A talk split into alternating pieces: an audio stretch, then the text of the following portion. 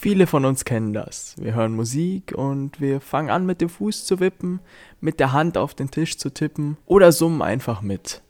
Auch schafft es Musik irgendwie Emotionen und Stimmungen zu vermitteln. Doch wieso ist das eigentlich so? Naja, es fängt schon damit an, dass Musik ganz verschiedene Hirnareale aktiviert. Wir haben also nicht ein Musikareal sozusagen, sondern man hat hier ganz verschiedene Regionen, die aktiv werden. So etwa der auditorische Kortex, das Sprachzentrum, motorische und visuelle Bereiche sowie unser Zentrum für Emotionen und das Belohnungssystem. All das wird von Musik angesprochen. Hierbei sind interessanterweise beide Hirnhälften aktiv. Die rechte Hirnhälfte kümmert sich dabei um die ungefähre Struktur der Melodie, wohingegen die linke Hirnhälfte sich auf kleine Details konzentriert. Das Gehirn kennt außerdem harmonische Melodiestrukturen, kann Melodien also anhand der Tonfolge verschieden verarbeiten und bewerten. Macht man selbst Musik, führt das zu einer sehr starken Vernetzung der beiden Hirnhälften. Auch kann man an der Entwicklung des Gehirns von professionellen Musikern erkennen, welche Art der Musik diese vor allem spielten. Ein klassischer Violinist hat somit andere Vernetzungen als ein Jazzpianist.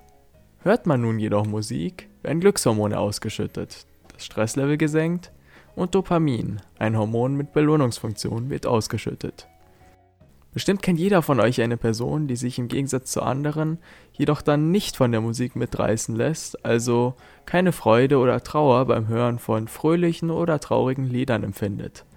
Diese Emotionen jedoch sonst sehr wohl zeigt Forscher in Barcelona fanden hierzu im Jahre 2014 heraus, dass bei diesen Menschen, simpel gesagt, das Belohnungssystem anders funktioniert und somit einfach nicht durch Musik ausgelöst wird.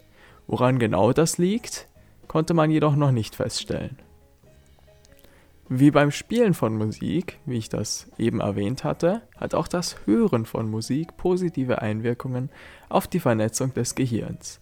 Diese sind hier jedoch nicht so stark. Und dabei hat Mozart beispielsweise nicht zwingend bessere Auswirkungen als Hardstyle. Es geht vielmehr darum, dass man Musik hört, die man mag, da hierdurch das Gehirn besser durchblutet wird. Außerdem wird Musik von jedem ein wenig anders wahrgenommen. Man kann hier also kaum pauschal Aussagen darüber treffen, wie stark die Auswirkungen von Musik bei jedem Einzelnen sind und welche Musikrichtung die besten Ergebnisse erzielt. Möchte man allerdings die Musik nur im Hintergrund hören, wie etwa beim Lernen, sollte man eher auf Instrumentalmusik setzen, da Sprache in Liedern sonst ablenkend wirken können.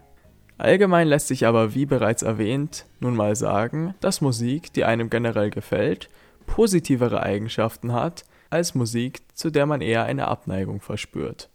Auch körperlich hat Musik positive Auswirkungen. So zeigen Studien, dass beim Hören von Musik die Zahl an Antikörpern und T-Zellen steigt also das Immunsystem gefördert wird. Auch kann Musik bei der Behandlung vieler psychischer Krankheiten hilfreich sein. Wie ihr also seht, hat Musik viele positive Auswirkungen auf unseren Körper und unser Gehirn.